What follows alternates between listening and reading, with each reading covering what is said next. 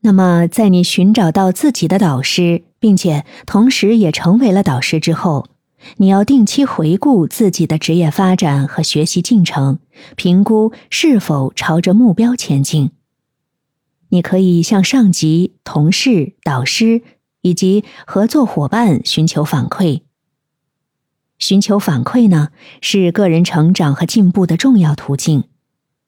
无论是在工作、学习还是人际关系当中，及时获取他人的意见和建议，有助于你认识到自己的优势和改进的空间。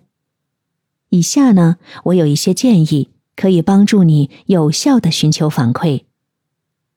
第一步，在向他人寻求反馈之前，明确自己的目的和需要。